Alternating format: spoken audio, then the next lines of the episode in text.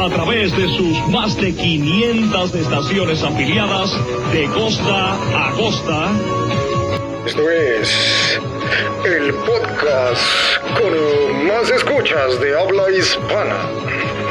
Así es, amigos, esto es el show del full salto internacional. Qué, chula de veo. Y esta es la pinche segunda parte del, del podcast que tenemos aquí con este invitado especial, Tony Santos hermano de Romeo Santos, así es, güey, de aventura, güey. el bachatero, güey. Este, a ver, este, estamos platicando, güey, ahorita, ahora sí que fuera de este podcast estábamos platicando de todas esas historias engarzadas y horribles, casos de la vida real, güey, de lo que ha sido el lastre que ha tenido que ser luego querer este, poner en el mapa las carreras y las competencias en, este, en Oaxaca. Pero, ¿qué onda, Tony? ¿Tú qué has sido como ese emprendedor, güey? Como que has querido, en un momento agarraste esa, esa bandera, güey, para poder hacer competencias y todo el pedo. Creo que muchas veces tiene un chingo de hate, güey, y más entre nosotros, güey, ¿no? Este, yo realmente soy nuevo en la cuadra, güey, pero digo, este, me ha gustado siempre este desmadre, güey, me encanta. Pero sí, güey, hay un común denominador en muchas partes del país y en este caso de Oaxaca, güey, que es muy difícil poner que se pongan de acuerdo todos, ¿no, güey? Es, muy difícil. Y ya entrándome bien de la historia y todo el desmadre, güey, pues sí veo que no, que Oaxaca no es la excepción y hay, hay problemas, güey, ¿no? Y como este, hablábamos este, ahorita fuera de este podcast, güey, ¿crees que, que sí realmente, güey, necesitamos, güey, que en vez de conciliar, güey, necesitemos imponer, güey, ciertas cosas, güey, para que a ver el que quiera le entre y si no a la chingada, güey, o, o lo único que vamos a ganar con eso es que de plano nadie le entre, güey?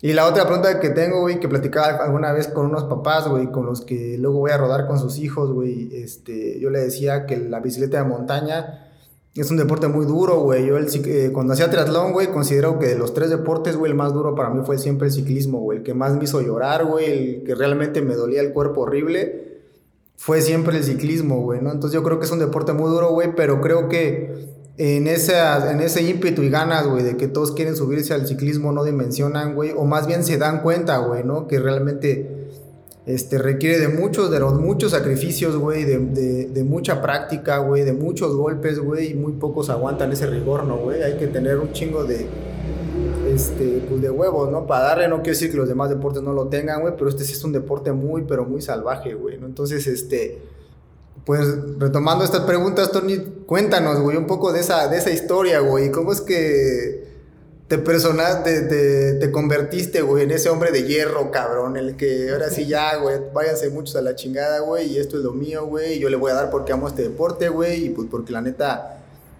digamos que empecé, güey, y me gané mi derecho de piso, güey. Pues cuéntanos, cabrón. Bueno, esto fue una decisión, eso fue una decisión personal, pero también fue una decisión de grupo. ¿no? Cuando empezamos a hacer descenso, cuando formamos el TRT, eh, yo sí me doy cuenta que fuera de Oaxaca hay muchos eventos, hay mucha gente que está haciendo mucho movimiento y nosotros nada más estamos esperanzados a ver a ver qué nos va a caer, ¿no? No aprendemos nada, no sabemos nada y entonces yo lo que hago es promover y lo que hago es incentivar a los chavos, ¿saben qué chavos? Vamos, tenemos que salir de acá del pueblo para aprender y ver otras cosas. ¿sí? Cuando lo empezamos a hacer y nos empezamos a dar cuenta de cómo se estaba moviendo esta situación y de qué es lo que sucedía realmente en ese entorno de, de ciclismo de montaña, que yo, creo que la mayoría de los que vienen de, de descenso este, están muy, muy, muy incorporados en enduro y saben para dónde va y saben qué se requiere y saben, como bien dijiste, que es un deporte peligroso y duro y, y que sí te saca hasta las lágrimas, pues. Cuando nosotros regresamos, sí, empezamos a innovar algunas situaciones, ¿no? Entonces yo le digo, chavos, ¿saben qué, chavos? Hay que modificar, hay que empezar a hacer rampas, hay que hacer esto y el otro. Y como bien lo dijiste, ¿no? Pues nos caen los haters, ¿no? De que, ¿sabes qué? Es que tú estás erróneo, no lo estás haciendo bien, no debe ser como sea. Y en varias ocasiones sí nos valió, nos valió sorbete y llevamos a cabo nuestros eventos y la gente era invitada y el que llegó bien y el que no, no, y el que cayó pues mal y el que se levantó pues chido, ¿no?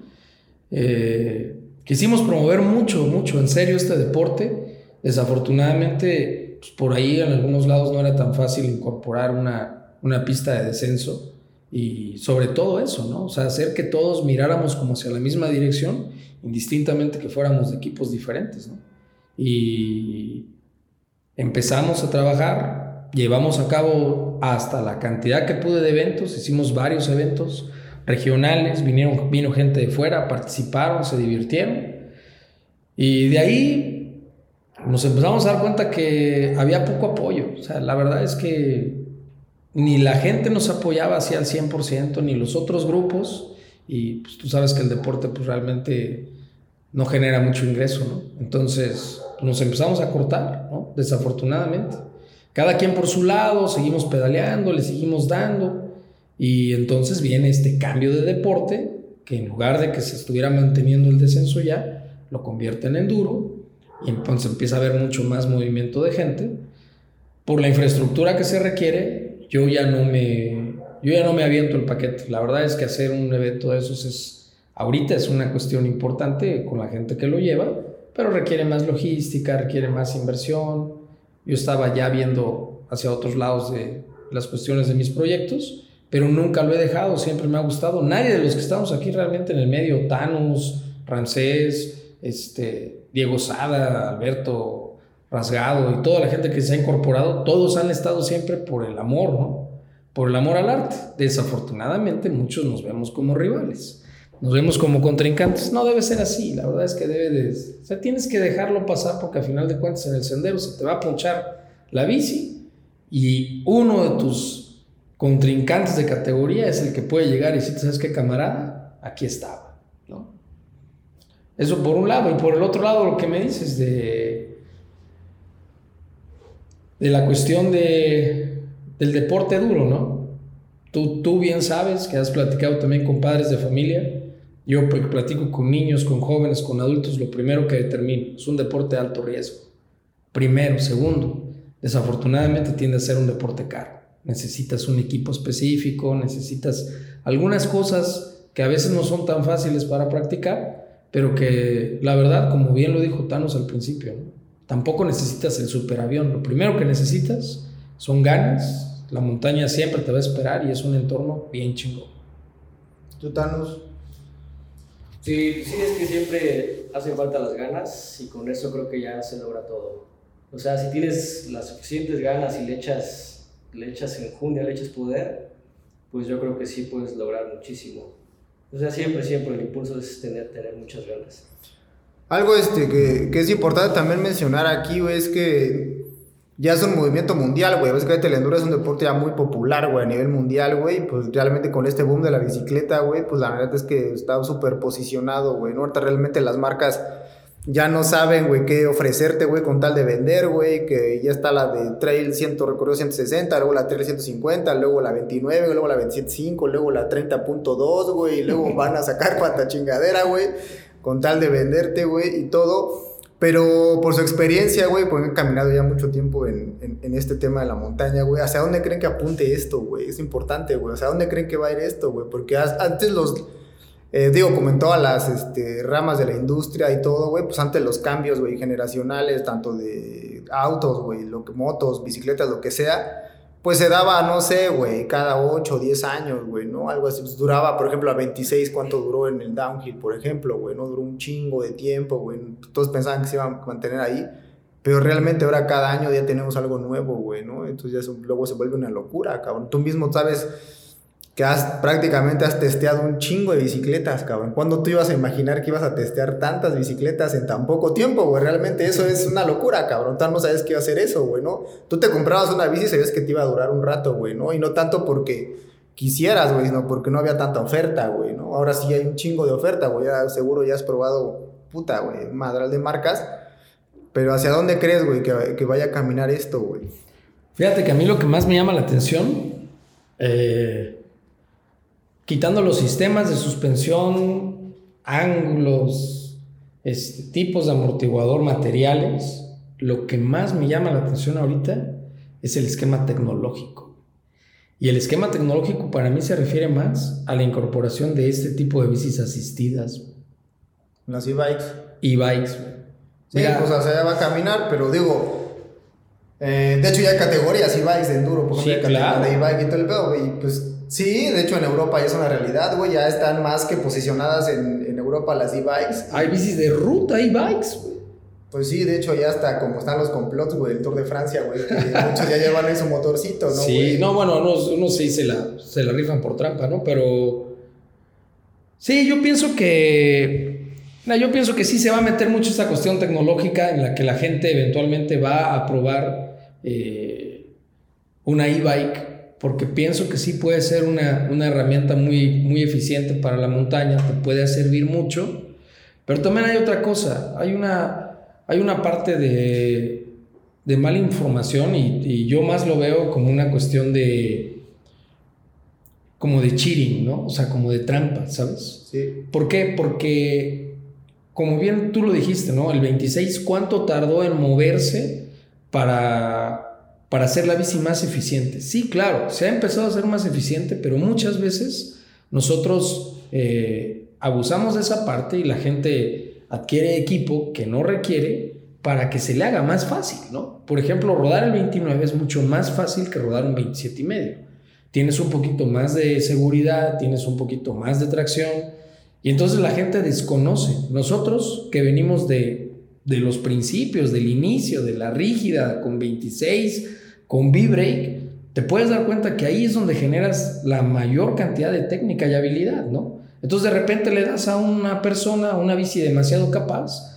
y pues le estás dando la semiautomática, ¿no? O sea, ya no tiene que meter velocidades, ya no tiene que ver el retrovisor, ya tiene cámara de reversa, pues, ¿no? Entonces, esto también es una cuestión, como bien lo dijiste, consumismo, ¿no? O sea, las marcas te ofrecen y te ofrecen y te ofrecen con tal de que tú estés comprando, con tal de que cambies, pero no necesariamente el cambio va a ser una innovación, ¿no? Hay mucha gente, yo veo mucho pro rider que de repente, y marcas, ¿eh? que de repente en lugar de carbón han regresado aluminio. Sí, o sea, por, por ahí está Paul, por ejemplo, ¿no? Que sus cuadros son de aluminio. Comensal empezó aluminio. Comensal sigue con aluminio, sigue afianzado aluminio. Y los freerideros importantes no te ocupan 29, muchos ni 27 y medio. ¿sí? La Condi ocupa 26. ¿sí? ¿Por qué? Porque es más hábil la bici, porque la puede maniobrar. O sea, no necesariamente la innovación de esta parte va a ser, va a ser lo mejor para el consumidor. Para mí el parteaguas es también esta parte en la que, en la que el, comercio de, este, de todos estos productos pues tiene que regresar a una neutralidad, ¿no? Entonces ahorita está mucho, mucho el 29. Yo creo que en algún punto va a regresar un poquito a 27 y medio y no necesariamente te van a vender siempre el carbón, igual y regresa otra vez aluminio, ¿no? Y pues va a estar padre, ¿no? Ver cómo se, cómo se desenvuelve esta situación entre la cuestión tecnológica y entre, entre también lo que pide la gente, porque cada vez pedimos más y a veces no sabemos ni qué queremos, ¿no? Pero ¿crees que crees que el, el- que con la e-bike, güey, se pierde el espíritu absoluto de la bicicleta, güey? O sea, digo, me queda claro, güey, que pues digo, güey, yo a mis 50 años, cabrón, yo creo que sí voy a necesitar asistido a huevo para subir a un cerro, güey. A mí ya me falta poco, ¿eh? Sí, o sea, digo, ya, güey. O sea, sí, yo creo que sí, pero digo, este. Creo que, bueno, viendo foros, güey, y la, esa discusión, la, esa discusión de. Recuerdo cuando de- decían, güey, que la. En el caso del- de la fotografía, ¿no, güey? Que cuando estaba dándose el cambio hacia la era digital, se decía que se iba a perder absolutamente, güey, ¿no? El verdadero espíritu de la fotografía, ¿no? Y. Y de alguna manera, güey, pues de- igual fue un debate muy grande en ese momento. Digo, ya todo es prácticamente digital, güey, hay muy poco análogo. Pero este, ahora igual hay, hay muchas discusiones a nivel mundial, güey, ¿no? Con el tema de que si realmente rompes con el espíritu de que con tu propio esfuerzo puedas subir una bicicleta, güey, ¿no? Y, y la puedas bajar. Este, ¿creen que sí? Este, ¿se estén perdiendo Thanos? Eh, pues yo creo que sí, una parte sí se, se podría llegar a perder, porque pues es una e-bike te asiste, te facilita muchas cosas, o sea, vas a poder subir sin hacer prácticamente nada de esfuerzo. Pero pues es una solución bastante, no sé, eficaz, que puede funcionar para algunas personas que realmente lo necesiten en algún momento dado. Yo tengo Lesiones. artritis, entonces sí podría, güey. Lesiones musculares, como no sé, lesiones en la espalda o cosas así, que personas que quieran montar su bici y no puedan montar una bici normal, pues sí, por ejemplo, si es necesario o algo así. Pero pues sí, o sea, siento que, que sí puede ir hacia allá la tendencia de las bicis eléctricas, pero creo que no se va a perder el espíritu de, montar una bici muscular así tan, tan fácil. No. ¿Tú, Tony? Ah, como bien lo dijiste, ¿no? Artritis, carnal. El nivel de artritis, güey, es el nivel de Iván que necesitas, ¿no, güey? Exacto, ¿Cuánta el nivel de asistencia, el nivel de, el tamaño de pila que vas a, que vas a requerir. El torque y revoluciones, ¿no, güey? Mira. Según tu artritis, güey, sí. Eh, Para mí esto es un ciclo, ¿no? Sea, Es una parte de vida, Es un ciclo. Un ciclo es esa circunferencia, ¿no? Que nos hace rodar y nos hace girar. Indistintamente de cuánta energía le pongas o de cómo vengas asistido, pues la sensación de estar parado arriba de una bici, ¿no? O sea, de poder llegar a una montaña o un skate park, ¿no? O, o un velódromo, llámalo como quieras, ¿no? O sea, para mí el instrumento, lo que llevas abajo, sí, es tu conexión, es la parte más importante de- del deporte, pero la esencia de que, de que tú pedalees es lo que te hace sentir, es lo que te hace sentir bien, pues, arriba de ellas. Yo, yo siempre remembro mucho una, una, este, una escena de una película en la que te decía que, que pues, la bici en, en general a nosotros ya como adultos nos hace otra vez volver a ser niños, ¿no? Entonces hay unos que van a necesitar un poquito más la asistencia, otros que no, ¿no? Si quieres ir más lejos, pues y tienes la posibilidad, pues te subirás a la eléctrica, ¿no? Y si no, pues vas a disfrutar pedalear, aunque ya no sean los 20 o 30 kilómetros, ¿no? O sea, es esa parte en la que tal vez te ayude un poco, ¿no? Pero para mí la esencia es la misma y, y el pedalear sencillamente la bici, pues es lo más bonito, ¿no? De este deporte.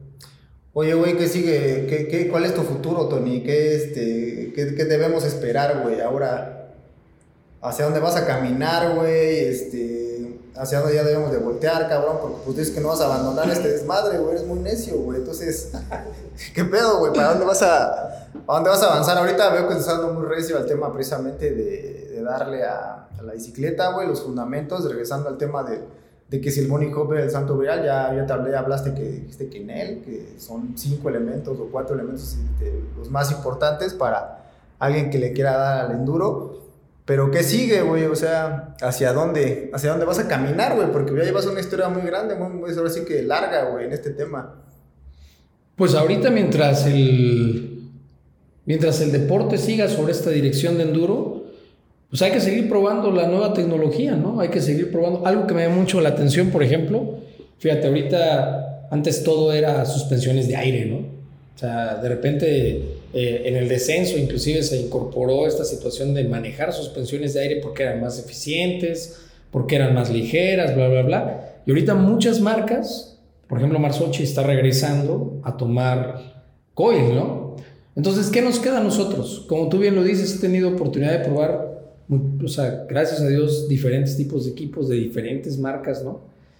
Y a mí siempre me ha gustado esto, ¿no? Entonces, para mí lo que sigue es seguir probando, seguir probando, probando, probando lo más que pueda para ver qué sensaciones te transmite, ¿sabes? O sea, para mí la cuestión no, no necesariamente es de que vayas más rápido, de que seas más eficiente, de que bajes tus tiempos, ¿no? No, sino esa sensación que te transmite estar arriba de la bici, estar pegándole al terreno, ¿no? Este, aterrizar, ¿no? O sea, esa clase de cosas son las que, las que a mí siempre me han llamado la atención, ¿no?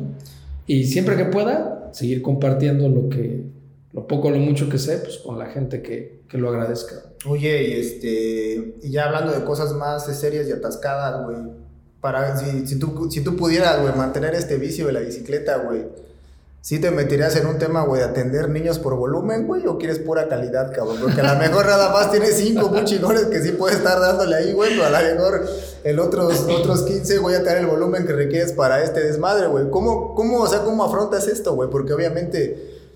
Obvia- o sea, vete, pues muchas veces, pues, en el caso de los niños, güey, pues, ¿cuál es a un niño que no, güey? Pues la neta es que, pues, igual le podrías matar la ilusión de que pudo haber conocido un deporte muy chingón como la bicicleta, güey, ¿no? Pero, pero aquí, güey, pues, como ya el, el tema de maestro, güey, negocio, güey, ¿cómo lidias con ese pedo, güey?